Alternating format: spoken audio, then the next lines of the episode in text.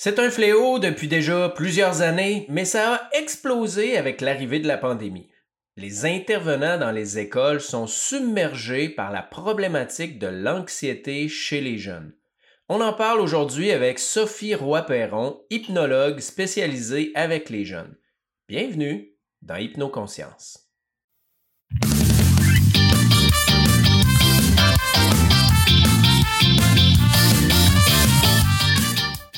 Alors qu'ils devraient être juste là à profiter de la belle vie qui leur est offerte, le taux d'anxiété chez les jeunes n'a jamais été aussi élevé. Mais qu'est-ce qui se passe avec eux? Qu'est-ce qu'il faut faire pour les aider? On en parle dans un instant.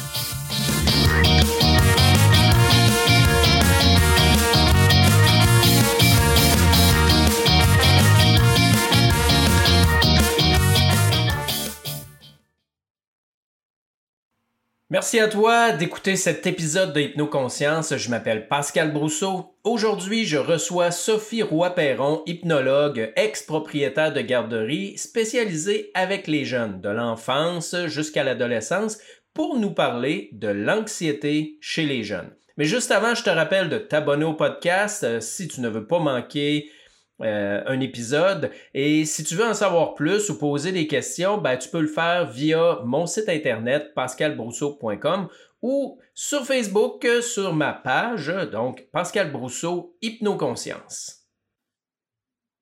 Alors, bonjour Sophie, comment ça va? Hey, ça va bien et toi? Ben, ça va quand même assez bien. Merci beaucoup de venir donner une petite entrevue, donner de l'information aux auditeurs euh, sur un sujet aussi euh, chaud ou dire euh, aussi d'actualité que l'anxiété. particulièrement depuis la pandémie, on sait qu'énormément de gens ont fait de l'anxiété et ce de toutes les tranches d'âge, là, que ce soit les petits-enfants, les adolescents, les adultes, les gens aînés. Dis-moi donc, est-ce que tu vois, toi, une différence entre l'anxiété vécue par, je dirais, les adultes qui souvent sont pris au travail, ont toutes sortes de raisons, on pourrait dire réelles, entre guillemets, de vivre de l'anxiété, et les enfants et adolescents euh, qui, eux, vivent de l'anxiété peut-être pour d'autres raisons? En fait, euh, si on va vraiment à la base de l'anxiété, je te dirais que c'est la même chose. Ils vivent totalement la même chose. Puis, tu sais, ça va nous amener aussi par le sujet, puis on en parlera peut-être plus tard, mais tu sais, si l'adulte vit de l'anxiété, l'enfant va vivre de l'anxiété. La différence qui est là, je dirais, c'est que euh, l'enfant, il ne sait pas nécessairement qu'est-ce qui se passe. Comment le, comment le vivre aussi, parce que, tu sais, ils sont dans l'adaptation des émotions aussi, puis tout ça. Puis, tu sais, euh, si, admettons, le parent il est anxieux aussi, ou s'il a déjà vécu de l'anxiété et tout ça, d'arriver puis de mettre des mots sur qu'est-ce qui se passe, c'est, c'est un peu plus facile déjà là, mais il faut quand même qu'il le montre à l'enfant à comment mm-hmm. bien voir qu'est-ce qui se passe, comment bien le véhiculer, puis le, l'exprimer par la suite. Donc, euh, je te dirais que c'est pas mal ça qui est la différence là, dans. Ouais.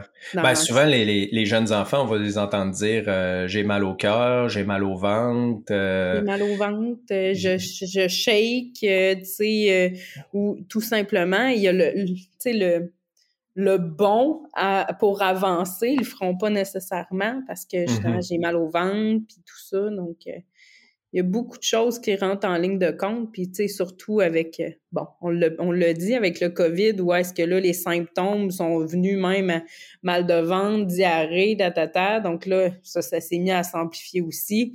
Euh, de sortir, ou etc. Donc là, oui, ça... ça... Mais ça souvent, il y a quelque chose qui se passe à l'extérieur, par exemple, euh, ils vivent une situation anxieuse à l'école, veulent pas aller à l'école. Là, soit les parents vont investiguer, aller à l'hôpital, y a-tu mal au ventre, y a-tu euh, y a-tu une bactérie, y a-tu quelque chose, alors qu'au final, c'est que l'anxiété, puis on n'arrive pas à percevoir qu'il y a un problème extérieur à gérer, euh, que l'enfant est pas capable de mettre euh, des mots dessus, comme tu disais. Et là, à ce moment-là, si les parents parce que moi, d'expérience, quand je reçois des gens comme ça qui me disent mon enfant fait de l'anxiété, ma première question, c'est toujours et le parent, lui, Mm. Et là, tu en parlais un petit peu. Puis on sait que les enfants, c'est des éponges. Là, on parle des enfants d'un certain âge. Jusqu'où ça va, je ne sais pas. Est-ce que un enfant de plutôt adolescent de 16-17 ans perçoit vraiment l'anxiété aussi de ses parents et que c'est ça que ça peut influencer? Mais je sais que très jeune, 5, 6, 7 ans, ben, si le parent est anxieux, comme l'enfant, sa sécurité, c'est le parent, ben automatiquement, il perçoit l'anxiété et il devient lui-même anxieux. Qu'est-ce que tu fais par rapport à ça quand tu rencontres les... Euh... Ben, en fait, là, euh, ça peut même aller même avant 5 ans. Tu sais, je le voyais en garderie, il y a des petits minous de un an, il vivait, il vivait aussi, puis on pouvait même voir euh, la peau était plus rugueuse ou tu sais il y avait vraiment de, là, de une réaction physique à ça puis tu sais mal de ventre il se tortille un peu plus puis tout ça puis tu sais quand on se mettait à investiguer un peu parce que j'aimais bien investiguer là-dessus mm-hmm. ben, tu sais je voyais justement que le parent est anxieux tu sais de venir porter l'enfant à la garderie ou des choses comme ça tu sais donc euh, euh puis quand ils sont bébés comme ça, oublie ça de leur de savoir euh, comme qu'est-ce qui se passe, puis d'aller plus loin, puis tout ça. Puis encore là, comme tu disais tout à l'heure, d'arriver puis d'aller à, l'hôpital, c'est pas la première chose qu'ils vont penser que c'est de l'anxiété. Mm-hmm. Ils vont vraiment investiguer plus dans le physique puis tout ça. Puis en même temps, c'est dans, dans, dans, la, dans la société aussi, ils sont pas nécessairement puis on commence à tourner ça un peu plus vers le psychologique, puis tu sais, parce qu'avant, c'était seulement le physique, puis on parle pas d'émotion, puis tout ça. Donc, euh, c'est rendu une nouvelle habitude qu'on prend de, de, de, se fier à nos émotions, parce qu'on sait aussi, bon, par, euh, par euh, la métamédecine aussi, que les émotions créent des, des, des, maladies, puis tout ça. Donc, de s'en aller vers Effectivement, les, les, auditeurs sont au courant sûrement de ça, ceux qui m'ont écouté parce que c'est vraiment ma mon dada, ma spécialité, la somatisation. Mais tu as nommé quelque chose d'intéressant parce que je savais que, bon, agitation, maux de ventre, euh, maux de cœur, mais je savais pas pour la, la, rugosité de la peau. Oui, ben en fait, on, on sait aussi, euh, puis justement, que lorsqu'on lit parce que moi, c'est ma Bible, le, livre de métamédecine puis tout ça. Mais, tu sais, on, euh, mettons, le, l'eczéma ou des choses comme ça, la peau, elle, veut pas, c'est une réaction. Le stress, qu'est-ce que ça va faire? L'anxiété, ça va créer une acidité aussi par les hormones, par tout ça, qu'est-ce qui fait à l'intérieur. Puis à force de le vivre, de le vivre comme ça, ben, veut pas, la peau vient en réaction par rapport à, par rapport à qu'est-ce qui se passe à l'intérieur, tu sais. Mm-hmm. Ben, je le savais, l'eczéma, parce que je le vois chez les adultes, eczéma, euh, il peut y avoir même des douleurs qui s'installent. J'ai déjà vu même perte de cheveux. Euh, effectivement, le corps peut réagir. Fait que tu es en train de me dire que même chez les, les enfants vont réagir à peu près de la même façon que les adultes, même au niveau de la somatisation, de la manifestation dans le corps physique de l'anxiété. Oui. Oui. Puis, tu sais, ça part vraiment très jeune. Très, très jeune. Puis, tu sais, même que je pouvais observer, euh, tu sais, euh, des selles qui vont devenir euh, très liquides là, pour, un, pour un mm-hmm. tout petit quand, justement, il y a eu un choc émotionnel à la maison, mettons. Là. Donc, c'était... c'était beau à voir, ça faisait de la belle recherche en même temps. Ce qu'on appelle les petits cacas nerveux. Oui, oui, voilà. C'est Donc, l'enfant l'a aussi, même si c'est pas lui nécessairement qui le vit, là. OK. Parce que oui, tu sais, moi, j'en vois chez les adultes, euh, je dirais comme deux types. Des gens qui deviennent anxieux parce qu'ils sont pas sur leur X, parce que dans leur vie, euh, ils font un travail qu'ils aiment pas, un travail trop stressant parce qu'ils vivent une situation de couple difficile. Il y a comme des stimuli. Mais je vois aussi des adultes qui viennent sans aucune raison et finalement, l'observation consciente et l'hypnose démontrent que c'est plutôt quelque chose qui vient du passé, qui est là à l'intérieur. Euh, une peur qu'ils ont vécu un jour, une situation difficile qu'ils ont vécu un jour, qui est comme resté marquée et qui fait surface. Mm. Chez les enfants, j'imagine qu'il n'y a pas tant de raisons extérieures, quoique encore là, comme on sait, ce n'est pas ce que l'on vit, mais bien comment on le perçoit, qui fait qu'on vit des émotions. Donc, une même personne, deux personnes vont vivre une même situation ils vont pas du tout la percevoir de la même façon. Mais mm-hmm. comment tu abordes ça à ce moment-là avec les enfants, puis peut-être définir en fonction de l'âge aussi, parce que j'imagine que euh, une jeune fille de 16 ans, c'est pas la même approche qu'un enfant de 5 ans. Non, non, non, c'est sûr et certain. Là. moi, je vais beaucoup par euh, l'histoire, le jeu, le dessin pour les plus petits. Euh, mm-hmm. Puis justement, d'aller d'aller. Tu sais, L'anxiété, c'est beaucoup aussi euh, de sécuriser, de le mettre en sécurité.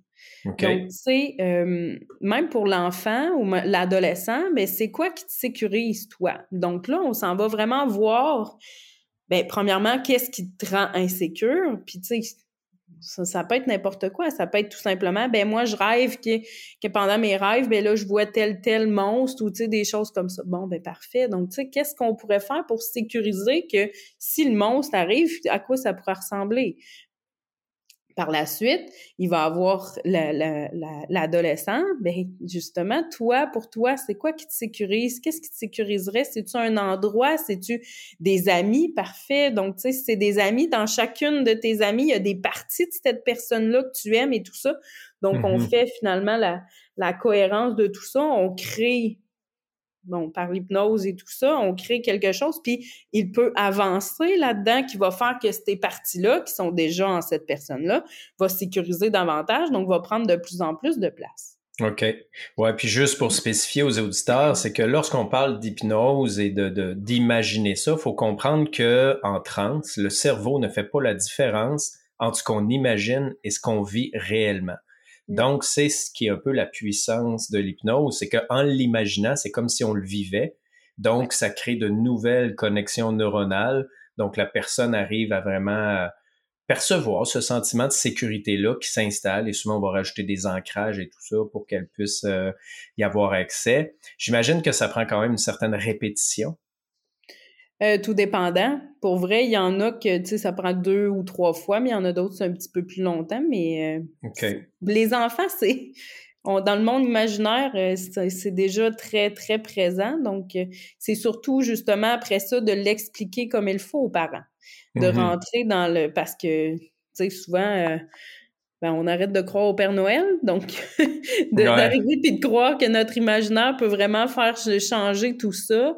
Euh, puis, tu sais, avec l'émotion, ben, tu sais, euh, souvent, il y a des parents, il y a certains parents qui vont relativiser, relativer tout ça, puis vont dire, bon, mais tu sais, si on si on regarde vraiment ça, tu sais, ça peut vraiment juste marcher comme ça? Ben oui. Mm-hmm. Oui, oui. C'est tout simplement ça. Donc, tu sais, c'est plus avec eux parce qu'en arrivant à la maison, il faut que ça continue quand même. Tu sais, on s'entend qu'on s'en va dans le même sens que ben cette peur-là, cette anxiété-là, ben elle, est partie, là, tu sais, à partir de, on s'en va dans l'autre sens.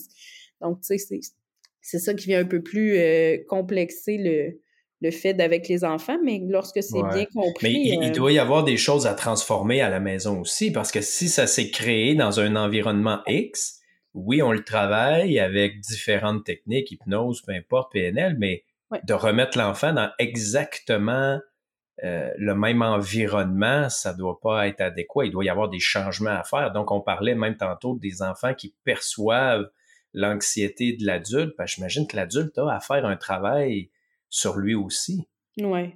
Ben, en fait, c'est pas rare que justement, après, les parents me disent Bon, ben, finalement, moi aussi, je vais prendre rendez-vous. Donc, tu sais, mm-hmm. c'est vraiment pas rare que, que j'ai cette. Euh, finalement, je suis la famille, là. Oui. Puis, tu sais, euh, on parlait d'ancrage tout à l'heure. Ben, lorsqu'ils sont plus jeunes, ben, tu sais, ils repartent avec un dessin, donc ils le mettent dans leur chambre. Donc, le parent peut déjà aussi aller se, se remémorer ce dessin-là, puis on repart de ça. Donc, tu sais, ça l'aide aussi à, justement que ça continue. Mais effectivement, il faut qu'à la maison, ça change aussi. Puis c'est pour ça qu'en tout cas, moi, ma façon de faire, c'est beaucoup de donner les trucs aux parents aussi, puis euh, ils repartent pas là. Euh.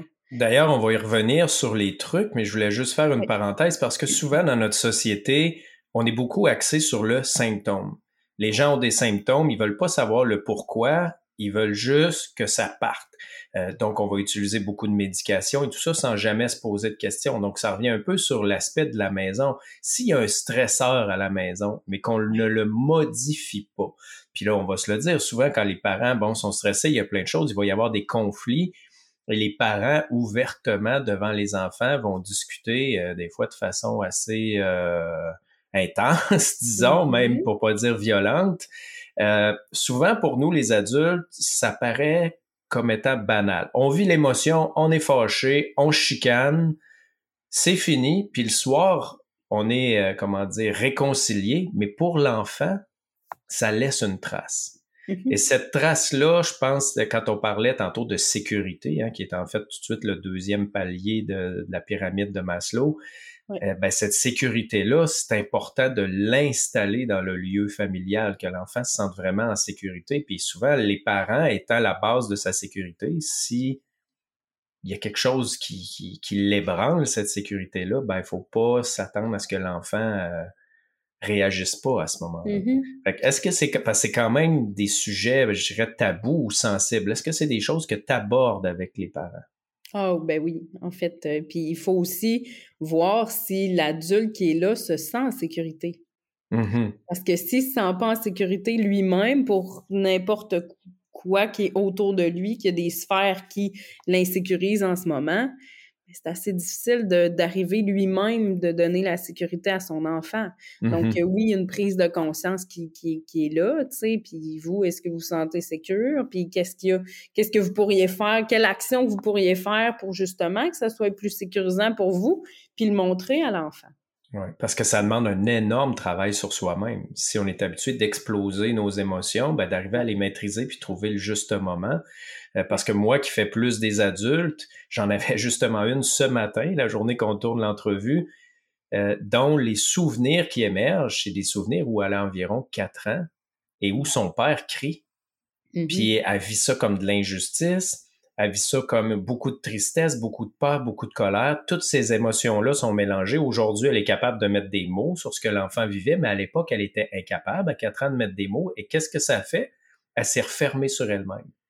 Et toute sa vie, elle s'est refermée sur elle-même. Elle, ne s'est pas autorisée à vivre ses émotions parce que c'était trop fort pour elle. Ça l'a amené à prendre plein de décisions, à avoir des comportements euh, je pourrais dire, euh, de sabotage et tout ça. Et aujourd'hui, elle en prend conscience. Mm. Et tu sais, c'est vraiment spécial de voir comment une femme dans la quarantaine a traîné toute sa vie quelque chose qui datait de l'enfance. Mm. Donc, de là aussi de l'importance de passer à l'action le plus jeune possible pour avoir une vie euh, ajustée à nos espoirs, à nos rêves, à nos désirs et tout ça, parce qu'on le sait que notre vie est le reflet de notre inconscient. Donc, si mmh notre inconscient est truffé de, de douleur, de souffrance, de peur, de figement, d'anxiété, ben, c'est toute notre vie adulte qui va être teintée par euh, tous ces, ces, programmes-là, dans le fond, ces programmations-là. Oui. Ouais. Et c'est toutes des mémoires qui ont été mises là, justement, surtout dans le 0-7 ans. Donc, déjà, en tant que parent, d'en prendre conscience que notre enfant, il va reproduire ça, puis, tu sais, si justement on a des comportements frictionnels entre les, entre les parents, ou tu sais, il y a des, justement, ou bien sinon de l'anxiété ou des choses comme ça, ben, justement, c'est ton rôle de, de parent d'arriver puis de passer à l'action dans le bon sens pour montrer à ton enfant, ben, avoir ses propres outils aussi, mais que dans le temps, en tout cas, tu deviens plus conscient de, de des répercussions que ça a, tu sais. OK. D'ailleurs, tu me parlais de trucs euh, tantôt. Quel genre euh, de trucs tu donnerais aux gens?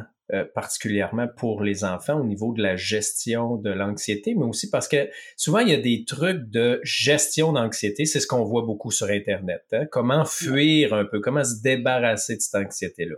C'est sûr que c'est pas mon approche. Souvent, je vais dire aux gens, observe-la. Ils vont dire, oui, mais c'est invivable. Oui, je le sais. Au pire, fais-toi accompagner. Mais il y a un message derrière ça. Mais il reste que tout le monde n'est pas capable d'affronter ça tout seul. Donc, j'imagine qu'il y a quand même des trucs de juste gestion. Mais c'est quoi ton approche? C'est quoi ces trucs-là que tu donnes aux parents et aux enfants? Bien, premièrement, je, leur dis que la routine étant hyper bonne. Donc, tu sais, une routine sécurisante. Encore une fois, j'utilise toujours le mot sécurité. Puis, euh, euh, de toujours penser justement à comment est-ce que tu te sens en sécurité, qu'est-ce qui se passe dans ton corps? Puis en même temps, je te dirais que je suis un peu dans le même sens que toi parce que quand je leur dis t'as bobo au ventre, ben va lui demander qu'est-ce qu'il y a. Donc, euh, c'est justement d'aller voir qu'est-ce qui se passe. Puis, je leur dis encore, mets-le en image. Tu sais, si ça ressemble à un tourbillon, ben mets-le en image. OK, c'est comme j'ai un tourbillon dans le ventre ou j'ai une bosse dans le ventre, j'ai une boule dans le ventre. OK, quelle couleur ta boule, puis tout ça.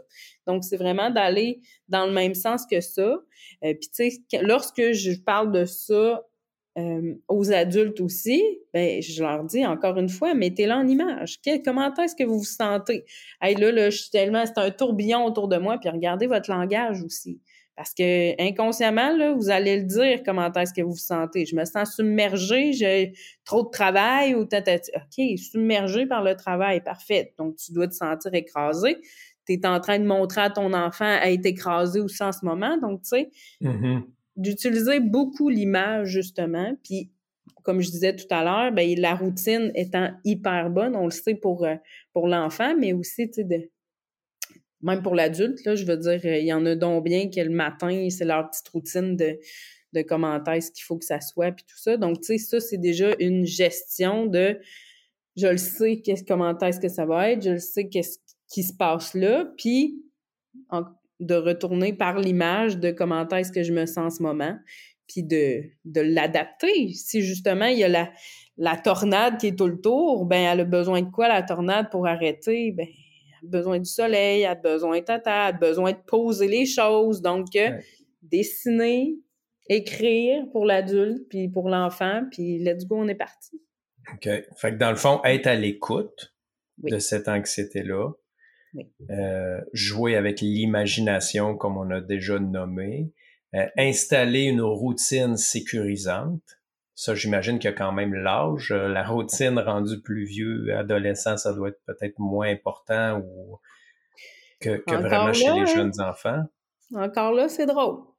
C'est quand même drôle parce que ça vient justement les sécuriser. Puis tu sais, le fameux téléphone, tu sais, donc mm-hmm. là, de l'enlever un peu plus, puis de justement pour aller faire de dos, des choses comme ça, mais c'est quand, quand même assez drôle. Il, y en, il y en a beaucoup qui aiment ça. Puis tu sais, c'est de rajouter aussi l'exercice physique. Donc, euh, tu sais, de, de, parce qu'on le sait, là, ça crée des hormones qui viennent calmer, euh, calmer le, mental, mais aussi le corps. Donc, euh, ça, c'est toujours un bon truc là, à mm-hmm. rajouter dans sa routine, justement. Ouais, parce que le, téléphone est un piège. Moi, j'ai eu ma grande à l'époque, vers quoi, elle avait peut-être 15 ans. Euh, qui vivait de l'anxiété beaucoup. Puis quand je lui parlais de son téléphone qui n'en créait, ben, elle disait non, au contraire, quand je le prends, ça me distrait les pensées, donc l'anxiété s'en va. Mais je me rendais compte que le temps d'écran les laissait, la laissait en, en onde bêta, euh, que ce qu'elle voyait l'amenait à se comparer encore plus avec les autres filles, euh, que les messages qu'elle recevait allaient tellement vite par rapport avec ses amis quand il y avait des conflits. Donc, Mm. Finalement, moi, je le voyais comme une source immense d'anxiété, son téléphone, et elle le percevait plutôt comme une, méthode pour se calmer. Et, ça m'amène à me questionner parce que tu parles du sport aussi, puis on sait que ben, les jeunes d'aujourd'hui vivent beaucoup plus d'anxiété que, par exemple, moi, quand j'étais jeune. Je trahirais pas mon âge, mais il y a peut-être 20-30 ans, Mm. Est-ce que parce que, d'après toi, est-ce que c'est parce qu'il y a 20-30 ans, de un, il n'y avait pas les téléphones intelligents, on était beaucoup plus dehors à faire du vélo, du sport, etc. Est-ce que c'est mm-hmm. ça qui a fait la grosse différence ou il y a vraiment un rythme dans le monde qui s'est accéléré? Ben, en fait, les deux. Les deux. Oui, euh, on s'entend, là. Euh, euh, nous autres, on a eu l'ordinateur, puis s'il fallait qu'il y ait quelqu'un qui, qui, prenne le téléphone, on n'avait plus d'Internet, là, tu sais, puis après ça, effectivement, on était à l'extérieur. Maintenant, tu as parlé des ondes tout à l'heure, mm-hmm. des ondes cérébrales. Sérieusement, il y a tellement de choses dans la vie du quotidien qui, qui, qui stimulent énormément notre, nos ondes cérébrales qu'on est toujours en situation, en fait, les ondes vont faire qu'on est toujours en situation de stress déjà à la base. Mm-hmm. Puis, on n'a pas nécessairement les trucs, mais en fait, on se le fait pas montrer non plus pour venir les calmer. Parce que, juste le Wi-Fi, après ça, les Dell, après ça, le, cellulaire, le, ben, en fait, l'écran qui est bleu, euh, l'écran de télévision, puis, tu sais, combien de fois que, bon, ben, pour calmer quelqu'un, on va mettre l'écran, mais c'est tout simplement un pansement, comme on parlait tout à l'heure. On s'en va pas à, la, mm-hmm. à, la, source, on s'en va pas voir qu'est-ce qui se passe derrière ça. Donc, déjà là, ça, ça nous garde toujours en ondes qui sont hyper stimulées. Donc, ça sécrète les, les euh, toutes les, les, bon, le cortisol, toutes les, les, les euh, les hormones. Oui, les hormones, en fait, qui vont garder, excusez, qui vont garder en zone de stress. Puis déjà là, ben là, après ça, vient le vite, vite, vite, faut y aller, on va être en retard. Euh, là, l'école, après ça, les devoirs. Puis, on s'entend, là, maintenant, les deux parents travaillent, puis on n'a on, pas le choix de travailler quand même pas mal pour arriver, puis de payer, puis tout, tout, tout, tout, tout, le quotidien est là, puis donc, euh, tout, tout s'ensuit. Est-ce que c'est parce que euh, nos ondes sont tellement hautes qu'on on est comme ça? Là, ça serait comme c'est l'œuf ou la poule, tu sais. Mm-hmm. Donc, on, on, on, pourrait en parler justement de comme ça longtemps, mais euh, oui, ça a un impact énorme sur justement l'anxiété qui est, qui est présentement. Ouais. Puis, je ne sais pas à quoi ça va ressembler dans plusieurs années. Là. Non, parce que je lisais un livre d'Ernest Rossi et il parlait des cycles, les, les cycles du cerveau. Tu sais, on en a dans la nuit. Tu sais, la nuit, on n'est pas toujours égal quand on dort. Il y a le sommeil profond, il y a le sommeil léger, il y a le sommeil de rêve et ça bouge. Mais il explique que dans le jour, on a les mêmes cycles. On ne peut pas être alerte sans arrêt tout le temps. Mm. Le cerveau a besoin de cycles. Il descend naturellement en transe en pleine journée, hein, comme être dans la lune, par exemple. Et puis, euh, ça remonte, ça descend. Mais le problème, c'est qu'avec toutes ces ondes-là, avec cette attention-là portée sur les écrans, ordinateurs, téléphones, c'est comme si on se force à rester en onde bêta. Voilà. Et on aurait besoin de ce vide-là que nous apportent les ondes alpha et même les ondes theta. Quand on est dans la Lune, vraiment parti euh, puis ça, je le compare souvent. Je tu sais, quand ceux-là qui l'ont déjà vécu, des fois peut-être dans les plus vieux, regarder un feu longtemps, regarder des étoiles longtemps, se bercer, c'est toutes des choses qui mettent en transe et qui nous plongent dans le vide de nous-mêmes. Et j'ai l'impression que ce vide-là est manquant. Et d'ailleurs, de ce que je remarque de mes propres enfants, ils sont incapables du vide. S'il n'y a mm-hmm. pas de Wi-Fi et qu'ils font rien, ils paniquent il panique de rien faire. Alors que moi, à l'époque, j'étais amplement capable de jouer tout seul, de m'inventer des histoires avec mes bonhommes, mm. avec mes camions, même rendu adolescent, juste rester couché sur mon lit et imaginer des choses, penser. Et j'ai l'impression que maintenant, les jeunes sont rendus incapables de, de ça. Ils doivent toujours être, euh, comme on dit, euh, entertainés, là, occupés. Oui. Ouais. Mais c'est clairement, c'est clairement ça. En fait, tu l'as très bien expliqué. Puis notre cerveau n'étant plus capable de le faire par lui-même, étant donné qu'on en a trop, puis on le sait, les mécanismes aussi se forment comme ça. Donc, on est habitué comme ça. Donc, d'arriver puis de tomber dans d'autres zones, ben là, il vient stresser. Mon Dieu, mon, mm-hmm. mon quotidien, qu'est-ce que je suis habitué d'avoir? Je l'ai plus. Donc, euh, là, vite, vite, vite, il faut que je fasse absolument autre chose, puis tout ça. C'est pour ça que c'est bon, puis tu sais, même là, je donne, souvent, je vais arriver, puis je vais donner une musique, justement, qui va aller stimuler les autres ondes euh, cérébrales euh, aux parents, puis même, on a vu vraiment un effet, même pour euh, les, les, petits qui ont le TDA, qui ont de la difficulté à faire les devoirs, on le met en arrière-plan, les ondes, ils font okay. puis le cerveau vient vraiment se, se mettre en, en cohérence avec ça ça a vraiment une, une grande, une grande transformation. Là. Tu sais, même les ah parents sont comme mon Dieu, je l'utilise pendant que je travaille puis tout ça. Et à quel endroit ils peuvent trouver ça, cette musique-là? Euh, moi, j'écris Brainwave sur, euh, sur YouTube. C'est sûr que il faut faire quand même attention à lesquels, là. mais euh, au pire, je, te, je partagerai le, le lien si tu Oui, si tu as un lien, je vais le mettre en description de bio. Mmh. Ah oui, ça serait bien ça, parce que je sais qu'il y a des gens qui utilisent ça, de la musique, des méditations. Oui, c'est vraiment, sérieusement, on voit vraiment une, une grande transformation. Puis, tu sais, même j'avais fait le test avec mon propre fils au départ. Je dis, moi, là, je suis sûre qu'il y a de quoi quelque part, ta, ta, ta. Puis j'avais commencé à lire, puis j'ai fait faire le test. Des, des, des, devoirs qui prenaient des heures, là, ça prenait 20 minutes. Donc, mmh merci, merci, bonsoir, c'est réglé. Puis déjà là, tu sens aussi le, le stress enlevé. Euh, puis euh, justement, ça fait ça fait du bien pour le, corps aussi, parce qu'il t'en remercie. Puis à un moment donné, étant donné que là, tu, tu l'habitues à ça, il fait juste entendre un des sons qui est plus à, à, basse vibration que le corps est capable de se rendre là tout seul. Ouais, comme un ancrage, en fait. Voilà. Donc, c'est vraiment très, très intéressant. Oui, parce qu'en fait, le cerveau, puis c'est important que les gens qui nous écoutent comprennent, le cerveau aime la transe. Mais s'il n'est pas habitué d'y aller, Ben, c'est plus difficile. D'ailleurs, je le vois dans ma pratique, tous ceux qui sont habitués de faire de la méditation, du yoga, euh, du qigong, rapidement vont aller en transe comparativement aux autres qui savent pas trop quoi faire avec ça. Mais mm-hmm. plus le cerveau y va, plus il aime ça, plus il veut y retourner, plus il y retourne facilement. Donc, je pense aussi comme truc, ça serait vraiment même pour nous autres en tant qu'adultes de faire une espèce de pas en arrière, de dire, est-ce que je peux aller plus dehors? Est-ce que je peux mm. aller plus faire des choses sans mon téléphone? Euh, parce que ce que je remarque que le téléphone a apporté, je le vois chez mes enfants, pour être en contact, ils n'ont pas besoin de se voir. Et même des fois, quand ils se voient, ils vont être trois assis ensemble dans le salon, ils sont chacun sur leur téléphone. Il faut mm-hmm. comprendre qu'on est des mammifères. Et les mammifères ont besoin de contact, de contacts sociaux, même de contacts physiques, de serrer dans leurs bras, etc. C'est naturel et ça fait du bien. Ils ont mm-hmm. besoin aussi d'être dehors, de voir le soleil, de bouger, de faire de l'activité physique. Donc, on se rend compte que ce, ce fameux téléphone-là ben, empêche les contacts sociaux parce qu'on les fait virtuels, euh, empêche de sortir dehors parce qu'on est assis en dedans à utiliser ça, euh, puis nous empêche d'aller en transe, puis de faire du sport aussi en même temps. Fait mm-hmm. que peut-être justement le voir ça comme un outil à se méfier puis à faire attention. Oui.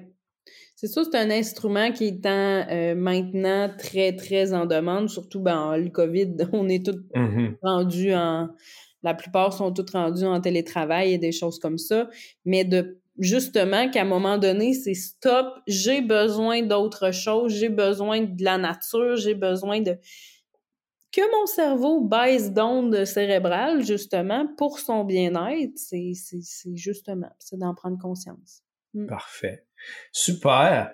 Donc, euh, j'espère que les gens ont quand même trouvé certains euh, trucs. Je sais que souvent, c'est pas évident quand il y a une crise aiguë. Mm. Euh, je ne sais pas si toi, il y a quelque chose en particulier que tu conseilles aux gens quand il y a une crise aiguë, parce qu'on le voit, l'enfant est en panique, il a de la misère à respirer. Comment on peut apporter de la sécurité rapidement? Premièrement, c'est que le parent soit en sécurité, se sente en sécurité en ce moment, euh, qui euh, prenne son, qui devienne vraiment le fort de son enfant. Donc, tu te mets à la hauteur des yeux de ton enfant et tu respires, toi, profondément. Déjà à la base. Comme ça, tu viens en cohérence avec lui, puis tu mets tes mains sur ses épaules, puis vraiment, te, te, devenir vraiment, devenir l'ancreur de ton, de ton enfant, de te calmer avec lui. Déjà là, c'est déjà une très bonne base. Puis par la suite, qu'est-ce qui se passe pour toi? Pas commencer avec la question, parce que de toute façon, il n'y aura rien qui va ouais, sortir. Parce qu'encore une fois, les ondes sont trop, sont trop en alerte. C'est comme si il faut, il faut se dire que lorsque notre cerveau est en alerte comme ça, c'est comme si on se fait courir après par un mammouth dans la préhistoire. Mm-hmm. Donc, est-ce que c'est le temps que tu me demandes qu'est-ce qu'on mange pour souper? Euh, non, c'est le temps de go, go. Il faut, faut sauver. Donc, d'arriver puis de devenir en cohérence avec lui et de devenir l'ancreur de on respire puis on se calme, mon chéri. Puis tu sais, d'utiliser les mots calme puis respire puis vraiment des mots qui vont venir apaiser l'enfant avec des, des, des, petites mains réconfortantes sur, euh, sur les épaules ça va venir le calmer. Parce qu'on en voit des enfants qui ont besoin d'avoir une couverte lourde, d'avoir, ils se vendent des espèces de toutous très pesants qu'on met sur euh, les, les, cuisses, les genoux. Mais effectivement, euh, la présence du parent, l'état de présence. Ça, j'ai une amie qui me l'a dit un jour. Elle dit, quand mon fils est agité puis que je perds le contrôle puis qu'il m'écoute pas, elle dit, je me rends compte à chaque fois que c'est moi qui est pas présent. Et lorsqu'elle se met dans l'état de pleine conscience, si on veut, de présence totale à son enfant, son enfant s'aligne à elle. Voilà. C'est comme s'il se met sur la même fréquence. Et ce que tu as mm-hmm. nommé tantôt de l'état d'alerte, parce qu'il faut comprendre que quand les amygdales, et là on parle pas des amygdales dans la gorge, mais les amygdales dans le cerveau, qui est une espèce de mécanisme de mise en alerte, quand euh, ces amygdales-là s'allument, ben, c'est le cerveau reptilien qui prend la fonction de survie et le cortex s'éteint. Ce qui m'amène à vous dire, parce que c'est souvent un commentaire que je, reçois d'adolescentes particulièrement, mais d'enfants aussi, c'est j'ai étudié, j'ai étudié, quand est venu l'examen, je me souvenais plus de rien. Je savais plus rien. Ben ça, c'est que la personne est tellement stressée, est tellement anxieuse que le cortex cérébral s'éteint pour mettre toute l'énergie dans le reptilien pour sa survie. Alors c'est normal que les connaissances ne soient plus là. Donc l'objectif, c'est arrêter de vous en faire. Il arrivera ce qui arrivera. C'est de ne pas être stressé, puis à ce moment-là, l'examen va se faire sans problème, mm-hmm. avec toutes les connaissances qu'il faut. Mais je pense qu'il y a toute une perception justement de la vie où on doit peut-être se poser des questions par rapport à la performance. Est-ce qu'on a trop exigé de performance de nos enfants? Est-ce que nos mm-hmm. comportements performants à nous-mêmes ont donné cet exemple-là? Exactement, tu viens de dire le mot. Est-ce que nous-mêmes, en tant qu'adultes, est-ce qu'on est toujours dans la performance, justement? Mm-hmm. c'est ça. c'est un aspect compétitif qu'on peut regarder aussi, tu sais, genre, hey, là, j'ai réussi ça. Puis, tu sais, notre langage aussi envers notre enfant. Tu sais, de, mm-hmm. ah, ouais, tu sais, non, t'es capable de faire mieux, ou, tu sais, ou, euh, justement l'aspect compétitif qui revient tout le temps, qui est dans l'intensité, puis qui est aussi vers euh, la performance. Mm-hmm. C'est ça. Euh, hmm. Puis des fois, on veut bien faire, on le fait pour le bien de notre enfant, mais ce qu'on comprend pas, c'est que fondamentalement, puis je reviens parce qu'on est des mammifères, on veut être aimé. On, ne veut pas être rejeté parce que être rejeté égale la mort. C'est pour ça que la blessure de rejet fait si mal. Donc, on veut encourager notre enfant, mais finalement, les mots qu'on utilise, lui, ce qu'il entend, c'est je vais t'aimer si. Donc, si tu réussis, si t'es bon, si t'es le meilleur, si t'as 100%, c'est, et là, l'enfant développe énormément d'anxiété par rapport à réussir parce qu'au bout de la ligne, ça égale maman ou papa va m'aimer. Puis c'est totalement inconscient, il pourrait pas le nommer comme ça, mais c'est des traces euh, qu'on voit par rapport à ça. Donc ça amène énormément de réflexion. Je sais que c'est mm-hmm. beaucoup puis qu'on réglera pas le problème de l'anxiété aujourd'hui, mais si ça peut donner des pistes euh, de travail euh, aux gens personnels, pour ceux qui sont encore capables d'être dans l'autonomie, ben, tant mieux. J'espère que cette entrevue-là va leur avoir donné des trucs. Par contre, pour ceux qui auraient besoin d'aide, euh, parce que ça arrive, hein, des fois que par nous-mêmes, on n'est pas capable, mm-hmm. de quelle façon les gens peuvent te rejoindre? D'abord, toi, tu es situé à Québec. Oui, j'ai un bureau à Québec, en fait, à Sainte-Foy. Puis j'ai aussi un bureau où est-ce que là, je suis là euh, une fois par mois, c'est à Saint-Romuald. Sur la rive sud de, ouais, la rive sud de Québec. Donc, vous pouvez me rejoindre par euh, ma page Facebook, anna.hypnose. Puis, euh, c'est bien A-N-A. A-N-A. Hypnose, mais je vais mettre les liens de toute façon dans la bio, là, dans la description du, du podcast. Parfait. Sinon, ben, c'est par téléphone.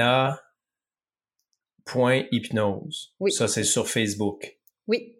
OK, parfait. Donc, euh, comme je dis, je vais le mettre dans la description. Donc, les gens qui veulent plus d'informations vont pouvoir euh, cliquer là-dessus. Parce que, vous savez, il existe plusieurs types de thérapies, plusieurs types euh, d'hypnothérapeutes. Il y a des spécialités. Puis, je pense que c'est important d'aller vers nos spécialités. Parce que souvent, les gens viennent me voir euh, par exemple, pour les douleurs chroniques, puis ils me disent Ah, ben, tu sais, j'en ai peut-être un plus proche de chez nous. Oui, mais est-ce que c'est sa spécialité? Euh, je dis souvent, l'hypnose, c'est comme un marteau, c'est un outil. Et c'est mm. pas tout le monde qui a un marteau qui fait le même type de job. Hein. Il y a des démolisseurs, comme il y a des charpentiers, comme il y a différents types de métiers, et ils travaillent pas tous de la même façon.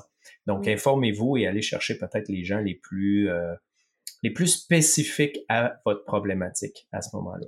Voilà. Donc alors, encore un immense merci à toi, Sophie, d'avoir euh, partagé tes connaissances et j'espère vraiment qu'on va pouvoir euh, aider des personnes avec ça, cette anxiété-là qui est de plus en plus forte. J'espère qu'on va arriver à changer notre société pour vraiment faire une différence par rapport à ça parce que dites-vous que ça marque, ça reste à l'intérieur de nous souvent. Euh, pour le restant de nos jours, tant et aussi longtemps qu'on n'a pas vraiment réglé la problématique et appris à faire la paix avec ça. Euh, il y a énormément de gens qui sont qui, vivent un engouement par rapport à la croissance personnelle maintenant. Euh, mais comme je dis toujours, savoir ne suffit pas. On peut suivre plein de formations, faire plein de conférences, aller à plein d'ateliers et au final, il faut intégrer. Et cette approche-là de pleine conscience et d'hypnose permet l'intégration parce que le cerveau fait pas la différence entre ce qu'on imagine et ce qu'on vit réellement. Et oui, des fois, ça peut paraître souffrant, ça peut faire peur, ça peut être euh, peut-être désagréable sur le coup, mais ça apporte des résultats du bien-être et ce fameux mot qu'on entend tout le temps, la légèreté. Voilà. Donc, encore merci. Puis, euh, nous, on se dit ben, à la prochaine. À bientôt. Merci beaucoup. Bye. Bye bye. L'anxiété, c'est définitivement devenu un problème et un défi de société euh, auquel il va falloir porter une attention particulière pour trouver des solutions durables parce que les impacts euh, risquent d'être vraiment catastrophiques avec le temps. C'est pour moi d'abord et avant tout une question de responsabilisation personnelle et de travail sur soi, mais Bon, il va peut-être falloir revoir l'ensemble des fonctionnements de notre société, peut-être euh, croyances, valeurs, euh, façon de voir la vie. J'espère que tu as apprécié cet épisode. Partage si tu penses que ça peut aider quelqu'un. Si tu as des questions, ben, comme j'ai dit au début, viens me les poser. Pascal Brousseau, Hypnoconscience sur Facebook ou sur mon site internet pascalbrousseau.com. Oublie pas de t'abonner au podcast pour ne pas manquer d'épisodes. Prends soin de toi. On se retrouve dans un prochain épisode.